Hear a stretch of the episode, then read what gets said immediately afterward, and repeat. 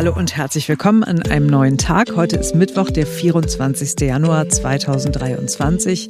Ich verkneife mir jetzt zu sagen, dass heute in elf Tagen wieder, äh, dass heute in elf Monaten leider erst wieder Heiligabend ist, weil Marc sonst ausrastet. Marc Schubert ist da, Simone Panteleit bin ich. Schön, dass ihr bei uns seid.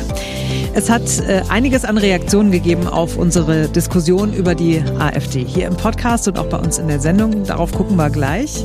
Dann gibt es die Antwort auf eine Frage, die euch im Alltag bewegt hat, damit ihr besser wisst, was andere nicht mal zu fragen wagen. Aber zuallererst gucken wir in die USA.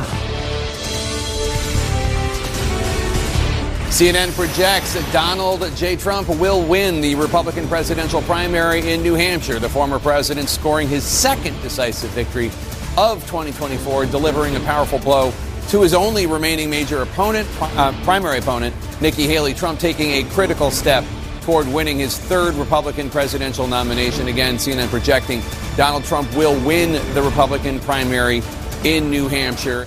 Donald Trump hat also in New Hampshire gewonnen, ganz kleiner Bundesstaat, äh, den man nie auf dem Schirm hat. Wer in die USA fliegt, fliegt immer irgendwie dran vorbei. Über 50 Prozent äh, ist er gelandet.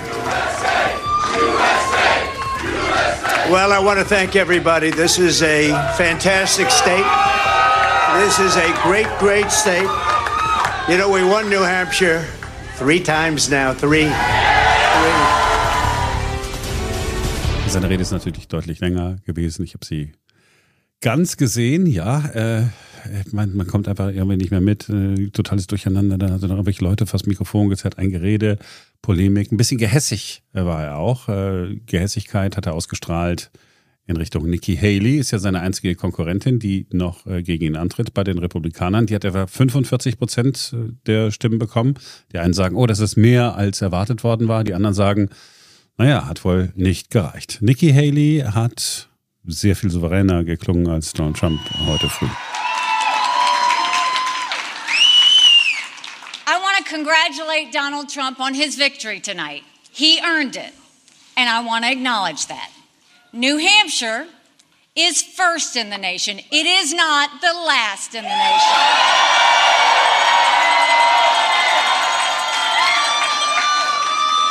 This race is far from over. There are dozens of states left to go. Was ich ja total merkwürdig finde, ist, etwa ein Hundertstel aller Wähler haben bei diesen Vorwahlen ihre Stimme abgegeben, aber trotzdem reden alle davon, dass es gelaufen ist. Ja, Amerika ist halt Amerika. Also es ist tatsächlich, äh, tatsächlich ein bisschen merkwürdig. Man denkt, okay, wenn, wenn so wenige Leute abgestimmt haben, kommt doch jetzt noch was. Das wäre ja ungefähr so, als würden wir immer sagen, ja, äh, das Saarland entscheidet. Hm. Und äh, alle anderen packen dann mal ein, wenn da irgendjemand gewählt wird. Und der Saarländer an sich wählt ja auch manchmal komisch. Annegret Kramp, nee, das muss nicht sein. Marc, das gehört jetzt nicht hierhin. Es ist einfach so, dass äh, in den USA die ersten Staaten ja immer Iowa und New Hampshire sind da legen die auch großen Wert drauf, weil man die sonst nicht äh, auf der politischen Landkarte oder überhaupt auf der Landkarte ver vermuten würde. Und da gibt es eine enorme Medienaufmerksamkeit und das Rennen da ist äh, ne, das erste, wenn man dann äh, zwei Jahre lang mindestens oder sogar vier Jahre jetzt in dem Fall äh, Pause gehabt hat, dann gucken da alle ganz genau drauf und wenn da einer äh, gut performt, dann hat er die Chance, halt dann da weit nach vorne zu kommen, weil einfach die Medienaufmerksamkeit so hoch ist. Dann kriegt er so einen richtigen Schwung, er oder sie einen richtigen Schwung für das nächste Mal. Und wir sind ja in Amerika. Auch nicht ganz unwichtig ist das Geld. Ja, diese Kandidaten sammeln ja Geld ein. Es gibt nicht sowas wie eine staatliche Parteienfinanzierung wie bei uns. Und wenn da dann einer besonders gut abschneidet, dann hat er plötzlich äh, ein bisschen mehr Geld auf dem Konto, weil dann größere Sponsoren sagen, ah, ich glaube, ich gebe dem noch mal oder ihr noch mal eine Mark 50 oder einen Dollar und 50 Cent mehr. Und umgekehrt eben ist es dann auch so. Dann haben wir gesagt, naja, jetzt, wenn jetzt zum Beispiel ein großer Sponsor gesagt hätte, naja, mir wäre Nikki Haley schon lieber gewesen, aber ja, in Iowa hat sie es auf den dritten Platz geschafft, in New Hampshire nur auf Platz zwei. Äh, ich, äh, ich gebe ihr mal kein Geld. Ja, und schon hast du dann nicht genug Geld, um Fernsehspots, Online-Spots, in den nächsten Bundesstaaten zu schaffen. Aber wir wissen es, äh, ob es dann wirklich alles dann so kommt. Damit wir ganz, ganz sicher sind, äh, wissen wir wahrscheinlich erst Anfang März. Dann ist äh, Super Tuesday, an dem in vielen Staaten gleichzeitig äh, gewählt wird. Und dann ist die offizielle Nominierung auf einem Parteitag der Republikaner. Wir kennen das alle, äh, Luftballons, die dann irgendwann von der Hallendecke regnen. Ne? Ja. Und äh, dann wird dann, wie Experten sagen, Donald Trump zum Präsidentschaftskandidaten gekürt, um dann gegen Joe Biden anzutreten. Und das hm, passiert in den USA in diesem Jahr am 5. November, denn es ist immer der Dienstag nach dem ersten Montag im November. Wir hier in Deutschland haben äh, auch unsere eigenen Themen in Sachen Politik. Im Moment ganz groß, wie umgehen mit der AfD. Also kaum ein Thema sorgt gerade für so viele Reaktionen und Emotionen wann immer wir im Radio beim Berliner Rundfunk 91.4 darüber sprechen, glühen die Leitungen. Wir bekommen so viele E-Mails und Nachrichten dazu und es gibt wirklich die komplette Bandbreite an Feedback. Ja, da gibt es äh, Menschen, die sauer sind, weil wir überhaupt äh, äh über das Thema reden. Da gibt es AfD-Sympathisanten, die uns vorwerfen, dass wir die Unwahrheit verbreiten. Bis hin zu Karin aus Falkensee. Sie hat uns kritisiert, weil wir ja gesagt haben, dass es Menschen gibt, die die AfD aus Protest wählen und nicht, weil sie recht sind. Ja, und da sagt sie halt, die Zeiten sind vorbei, äh, in denen man die AfD aus Protest gewählt hat. Wer das heute tut, der weiß ganz genau, wem er da seine Stimme gibt. Und Karin hat mir vehement widersprochen.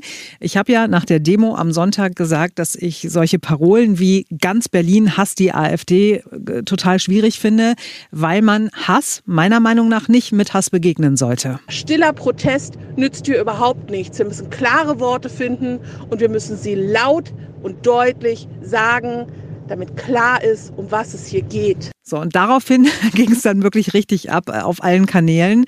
Eine Meinung, die per WhatsApp-Sprachnachricht reinkam, war, die AfD vertritt konservative Werte. Wer sonst macht das denn noch? Es gibt auch wirklich von den Gegnern gar kein Konzept, wie man politisch gegen die AfD auftreten soll. Millionen, sieben, acht Millionen Leute haben die AfD gewählt. Sind das alles Verrückte? Natürlich nicht. Und genau deshalb habe ich ja auch schon mehrfach gesagt, dass wir uns meiner Meinung nach als Gesellschaft davor wirklich hüten müssen, Menschen, die eine andere Meinung haben, in eine Ecke zu stellen und zu beschimpfen. Robert hat sich auch bei uns gemeldet. Er ist AfD-Wähler und äh, hat die Frage gestellt, warum machen denn so viele Menschen ihr Kreuzchen bei der AfD?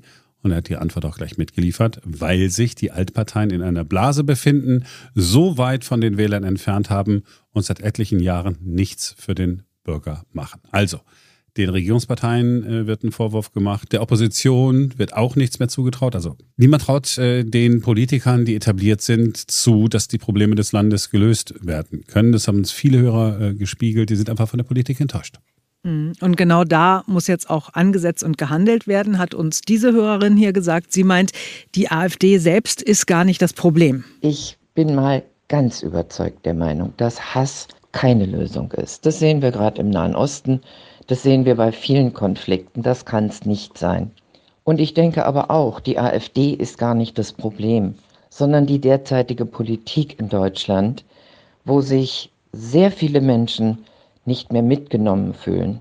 Und ich glaube, wenn die derzeit Regierenden mal begreifen, dass sie die Menschen wieder mitnehmen müssen, dass sie für die Menschen gewählt wurden, um für die was Positives zu erreichen, dann wird die AfD im Nichts verschwinden. Und das ist meiner Meinung nach der bessere Weg als Hass. Ja, da sind wir bei dem Appell, den wir hier im Podcast auch schon hatten und auch bei uns äh, in der Sendung. Wir, wir sagen es ja immer, die, die, Lösung der Probleme der Menschen ist der richtige Weg. Ja, das geht natürlich an die Regierungsparteien, aber auch an die Union. Ähm, CDU-Chef Friedrich Merz hat ja gerade erst wieder gesagt, ja, die Ampel ist äh, schuld daran, dass die AfD ähm, so erfolgreich ist. Aber wenn man ehrlich ist, äh, wir alle wissen es, 16 Jahre CDU-geführte Regierung in unterschiedlichen Konstellationen und da sind auch Dinge liegen geblieben, viele Dinge liegen geblieben. Ja. Und jetzt ist es an der Zeit, dass sich äh, alle Politiker in allen Parteien mal fragen, was brauchen wir denn in diesem Land wirklich? Bitte nicht nur von Dingen reden, dass sie angepackt werden sollen. Und wenn man Bundeskanzler ist, nicht darüber lachen, dass man äh, noch persönlich zum Bürgeramt muss, um sich den Ausweis abzuholen. Denn hier in Berlin kriegt man noch nicht mal den Termin beim Bürgeramt. Um es mal ganz konkret und ein bisschen polemisch zu sagen, Spaltung ist nur dann vorbei, wenn alle sich einig sind, wow, es geht uns gut, es geht uns besser. Hast du das Gefühl, da ist jemand, der, der den Karren aus dem Dreck ziehen kann? Also siehst du irgendjemanden bei den etablierten Parteien, bei CDU, SPD, Grünen, Linken, FDP? Gibt es irgendeinen, der jetzt mal wirklich irgendwie Tacheles redet und die Leute abholt? Nein, nicht. Also ich, Ich bin also ich gucke interessiert nach Nordrhein-Westfalen zu Henrik Wüst, ähm, mhm. ein Mann, der in Interviews der ist, der, ist auch äh, Politiker durch und durch, ja, aber der in Interviews schon versucht, so den richtigen Touch zu finden. Also ähm, klare Kante zu beweisen, Thema Migrationspolitik, ne, ist also für so etwas ähnliches wie das Ruanda-Modell und vertritt das auch. Er benennt gleichzeitig äh, die AfD als Nazi-Partei. Ähm, also der ist, ist jemand, der als Macher rüberkommt. Mhm. Gleichzeitig so ein, so ein Friedrich Merz, wenn ich mir den angucke, auf den ist ja viel eingeschlagen worden, als er dann solche Dinge gesagt hat. Ne? Und da sitzen die da und äh, lassen sich die Zähne machen und äh, mhm. der Deutsche bekommt noch niemanden. Termin, das ist ja der Versuch, da irgendwie drauf zu hauen. Aber sie alle sind natürlich Politiker. Also Politiker, wie sie dann so sein müssen, in Anführungsstrichen. Weil wenn du es in so einer Partei nach oben schaffen willst, dann musst du halt strategisch denken, dann musst du Kompromisse machen.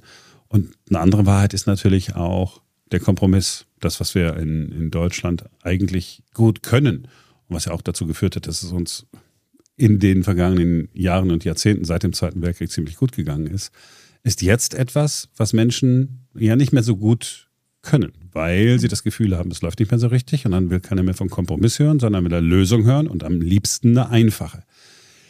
Ich ne, das, deswegen äh, sage ich ja immer wieder, ich brauche nicht so einen Bundespräsidenten wie Steinmeier, der da irgendwie pseudophilosophisch äh, daherquatscht. Ich brauche keinen Bundeskanzler, der äh, irgendwas von Unterhaken faselt. Ja, wir können es ja mhm. alle unterhaken, aber dann, dann stehen wir auch erstmal noch rum. Ja, also das ist das Problem. Politiker, die erfolgreich sein wollen, müssen durch die Partei Kaderschmiede durch mhm. und fangen dann an, äh, strategisch zu denken und dann am Ende des Tages kommt das äh, bei raus. Heißt aber nicht, dass ich äh, überhaupt keine Hoffnung habe für Deutschland. Ja. Also was ich, ich habe es ähm, mit äh, Daniel Stelter, der den dieser Ökonom, der den Podcast mhm. äh, Beyond the Obvious macht, der immer sonntags erscheint. Mit dem habe ich darüber gesprochen. Und was ich mir vorstellen könnte, was eine Lösung ist, vielleicht ist das zu groß gegriffen, ist so etwas, wir hatten ja mal die verfassungsgebende Versammlung nach äh, dem mhm. Zweiten Weltkrieg, ne? alle haben sich, haben sich auf das Grundgesetz äh, verständigt. Was wäre denn wirklich, wenn man so eine Art, und ich meine jetzt nicht äh, Deutschland äh, packt oder so, nur, nur was dahergeplatzt, sondern wenn man wirklich sagt, okay, wir holen Experten aus allen Gebieten, wir laden auch die Besten der Besten aus dem Ausland ein. Also wir holen die Dänen dazu, die uns sagen, wie sie Dinge gelöst haben. Wir gucken uns an, wie ist denn da das Schulsystem? Wie machen die das? Setzen uns zusammen und ordnen die Dinge neu. Also, also so richtig neu. Mhm. mhm. Ja, dass wir Zuständigkeiten zwischen Kommunen, Ländern, Bund und so weiter, das hatte ja alles mal äh, gute Gründe, aber äh, eigentlich ist den Menschen egal, wer wann für was zuständig ist. Der Zuständige soll halt nur entscheiden und möglichst gut und richtig und schnell. Mhm. Also, dass man da versucht, nochmal einen ganz großen, also einen ganz großen Wurf zu machen. Das, das wäre vielleicht etwas.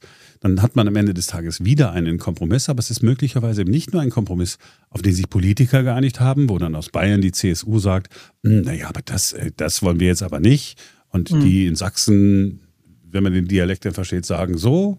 Also irgendwie, irgendwie so, so einen ganz großen Wurf. Sowas. Also einmal Reset-Taste drücken, ne? Klingt so ein bisschen so. Einmal nochmal ja. Äh, alles ja. neu sortieren. Okay. Gut, wir halten fest, ähm, es wäre schön, wenn es sowas gibt. Wir halten fest, du hast die Saarländer beleidigt und auch die Sachsen. Habe ich das? Es ja. tut mir leid. Oder? Ja, so, nicht. aber da, dann kommen wir doch jetzt zur täglichen Portion Alltagswissen, oder? Ja. Ja, äh, und es geht um jemanden, den man überhaupt nicht haben will im Bekanntenkreis. Warum nennt man engstirnige, altmodische Menschen Spießer?